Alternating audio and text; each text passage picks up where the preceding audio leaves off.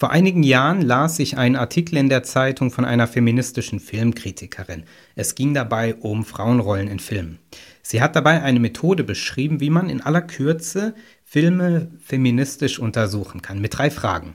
Ich fand die Fragen beim ersten Lesen sehr banal, zugegeben, und war dann erschüttert und überrascht, wie viele Filme diesen Kriterien nicht entsprechen.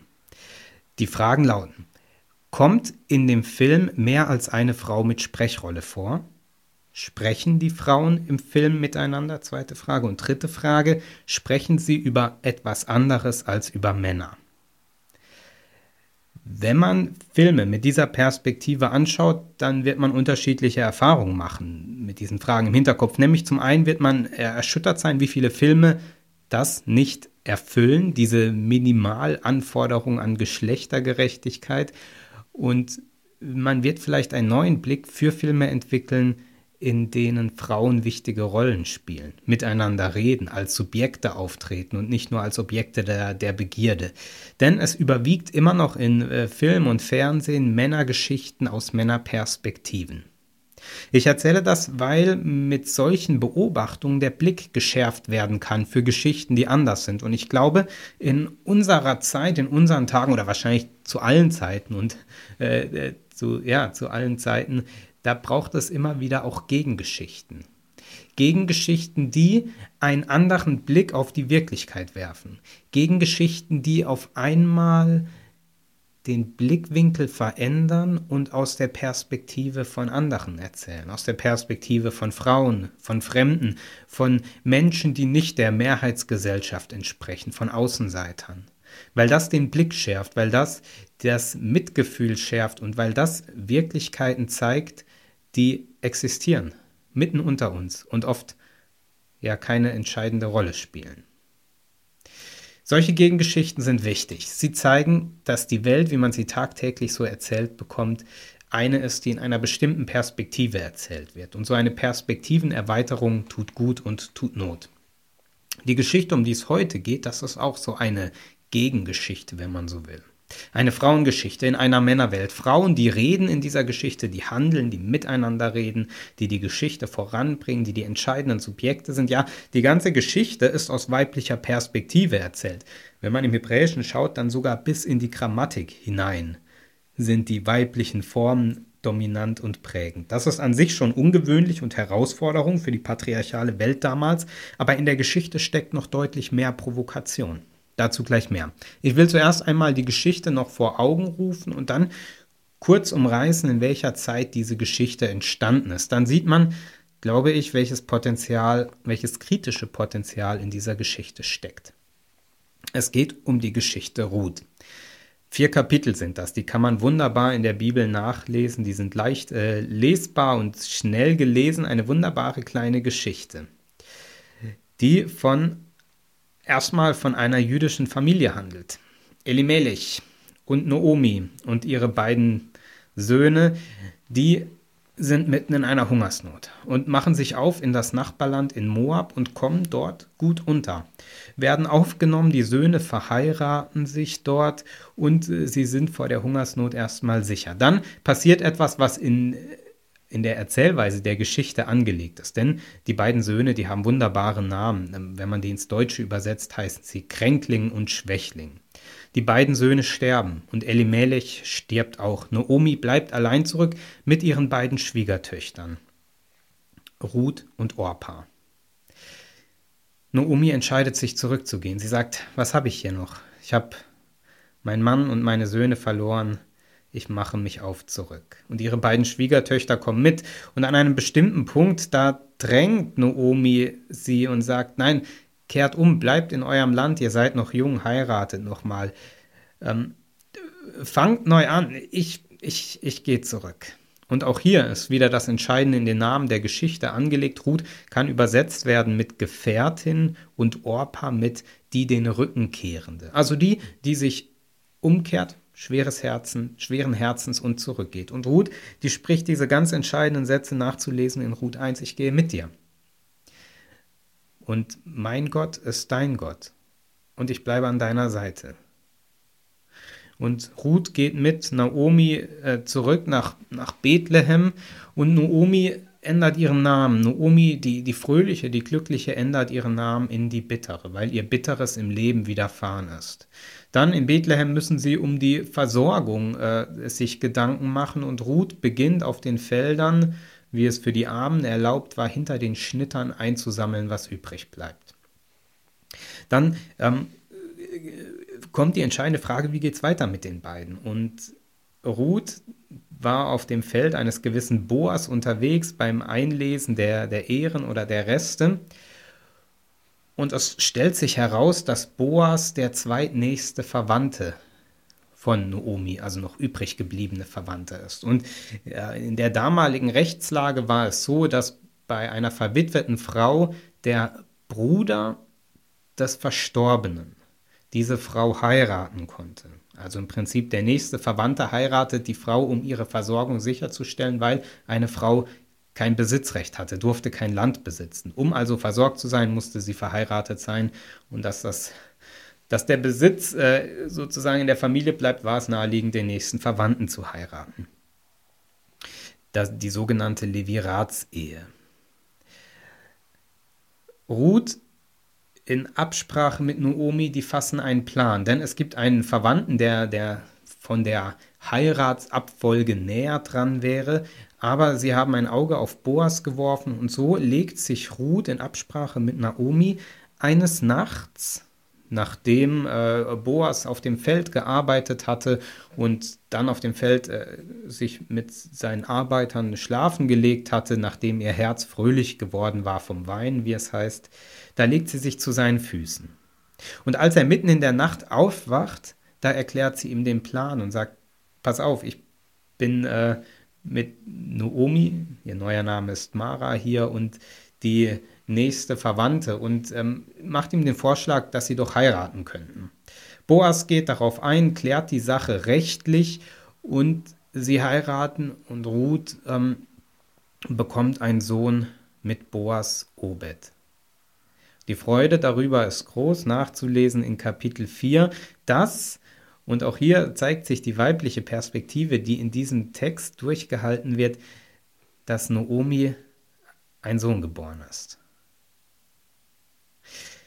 Diese Geschichte wurde gerne als liebliche Geschichte, als nette, kleine, schöne Geschichte charakterisiert, bis es in der Auslegung der Geschichte zu einem Umdenken kam und man festgestellt hat, das ist mehr als eine nette Geschichte. Und diese Attribute, lieblich, schön und nett, die werden doch nur verwendet, weil hier Frauen die Hauptpersonen sind. Eigentlich ist das eine krasse Geschichte. Eine Geschichte, die viel Dramatik hat, die die Welt mit ihren rechtlichen Schieflagen und die Not von Frauen damals konkret benennt und beschreibt. Die aufzeigt, so erging es Menschen damals. Und gleichzeitig ist es eine Heldinnengeschichte, denn die Frauen, die haben Not und haben Mittel dieser Not zu begegnen. Ihr Zusammenhalt und Gott, der mit ihnen unterwegs ist, in der Not, in dem Sterben, in dem Hunger, das ist ja keine liebliche kleine Geschichte, sondern eine dramatische Geschichte, die von der Dramatik dieser Welt erzählt und von zwei Frauen, die sich dieser Dramatik stellen und von Gottes mit dabei sein mit diesen Frauen. Diese Geschichte wird noch zusätzlich spannend und erhält noch mehr Sprengkraft, wenn man sich die Entstehungszeit dieser Geschichte anschaut. Denn diese Geschichte ähm, spielt in der Zeit der Richter, also vor dem Königtum. Entstanden ist sie aber deutlich später, und zwar in der Zeit nach dem babylonischen Exil.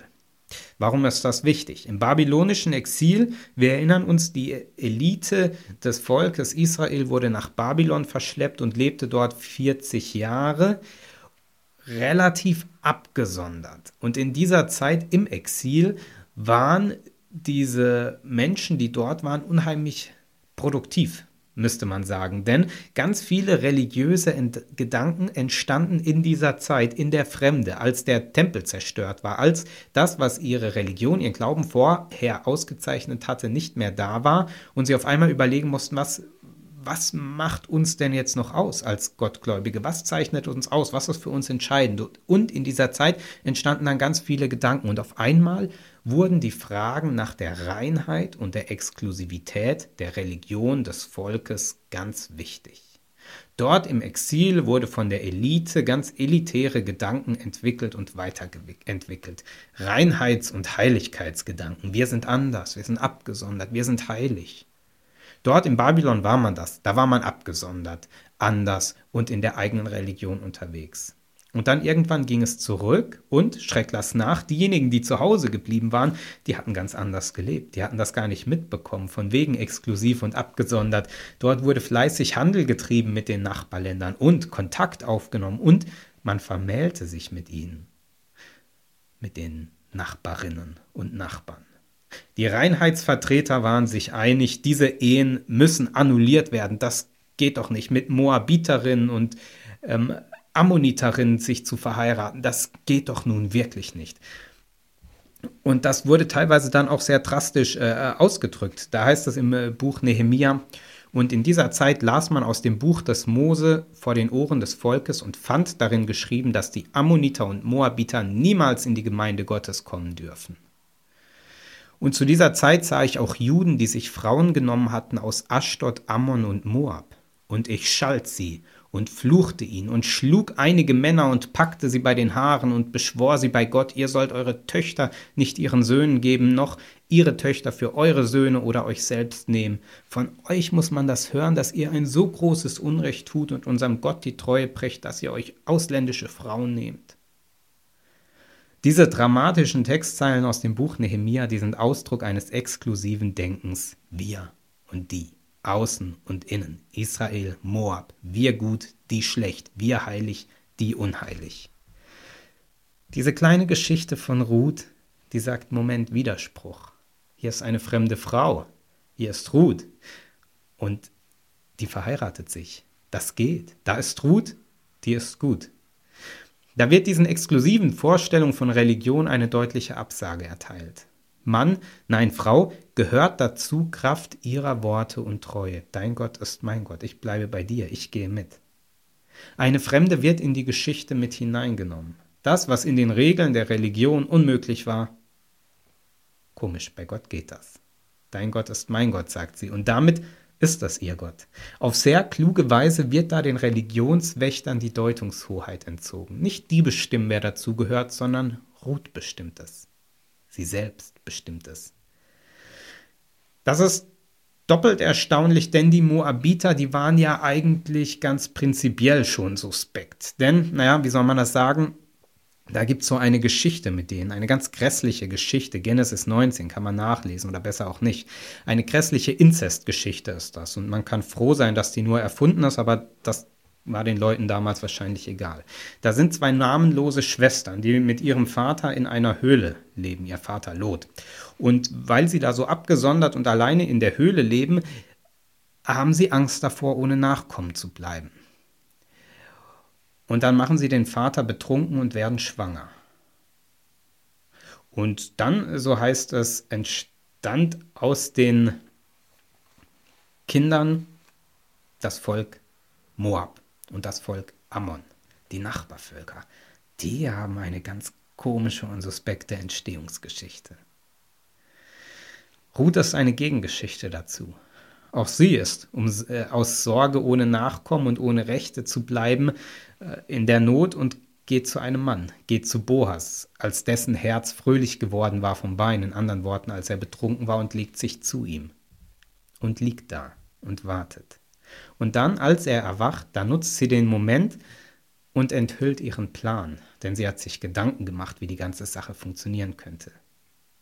Hier wird von der Struktur her eine ganz ähnliche Geschichte erzählt. Die Sorge um Nachkommen, der äh, äh betrunkene, potente Mann und das Handeln der Frauen. Und hier auch eine Moabiterin, die handelt, doch die Geschichte funktioniert anders. Ganz ähnlich und doch ganz anders, eine Gegengeschichte, die ein anderes Bild malt von den Moabitern und Moabiterinnen. Die können auch anders.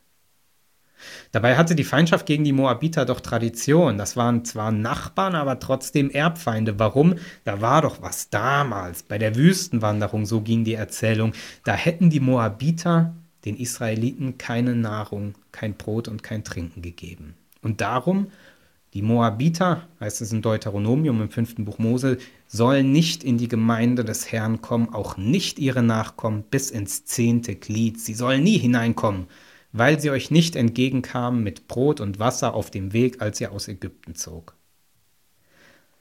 Die Ruth-Geschichte erzählt eine andere Geschichte. Hunger bei der Familie von Noomi und sie fliehen wohin? Nach Moab. Und was passiert? Die Moabiter nehmen sie auf und geben ihnen Brot und Arbeit und lassen sie ankommen. Und sie heiraten dort und leben dort und sind versorgt.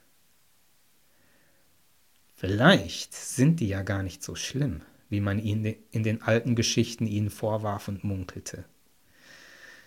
Hier wird kein Brot verweigert, sondern sie werden aufgenommen. Hier wird eine Gegengeschichte erzählt. Und die Folgerung, dass kein Moabiter bis ins zehnte Glied ja überhaupt nie in die Gemeinde des Herrn oder in die Gemeinschaft mit hineinkommen dürfte, die wird hier von Ruth einfach übergangen. Sie wird Teil der Gemeinschaft. Und so im Anhang an, das, äh, an die Geschichte von Ruth wird erzählt, dass Obed ihr Sohn der Großvater von König David war. Komisch, das war noch gar nicht das zehnte Glied. Hier werden diese streng religiösen Regularien vom Leben, von einer Lebensgeschichte einfach über den Haufen geworfen. Eine Gegengeschichte gegen religiösen Exklusivismus, gegen Fremdenhass, gegen alte Geschichten, gegen männliche Dominanz. Gegengeschichten sind wichtig. Nicht als alternative Fakten, wie man das in diesen Tagen oft genug erleben muss, sondern als Geschichten, die zeigen, wie es anders gehen kann, die die soziale Wirklichkeit neu deuten, die der Realität des Lebens mutige Gegenentwürfe entgegenstellen. Eine Gegengeschichte und eine Frauengeschichte. Ruth, eine Frau oder besser gesagt zwei Frauen, Ruth und Naomi, die ihr Schicksal, ein schweres Schicksal in einer patriarchalen Welt nehmen und meistern zusammen. Frauen, die in einer Männerwelt ihre Frau stehen, klug und treu und selbstbestimmt. Frauen, die durch ihr selbstbewusstes Handeln als Frau und Fremde die Regeln der Geschichte neu sortieren. Solche mutigen Geschichten, die sind heute, glaube ich, genauso wichtig wie damals. Eine Gegengeschichte und gleichzeitig auch eine Hoffnungsgeschichte. Ruth wird Teil der Gemeinschaft, der Gemeinde, durch ihre Worte und durch ihre Treue. Diese Geschichte von einfachen Menschen, keine Könige, keine großartigen, alles überragenden Menschen, sondern ganz einfache Leute, eigentlich nicht bemerkenswert. Eine Alltagsgeschichte, die hier erzählt wird. Ein Alltag, der die Menschen mit den leidvollen Seiten des Lebens konfrontiert.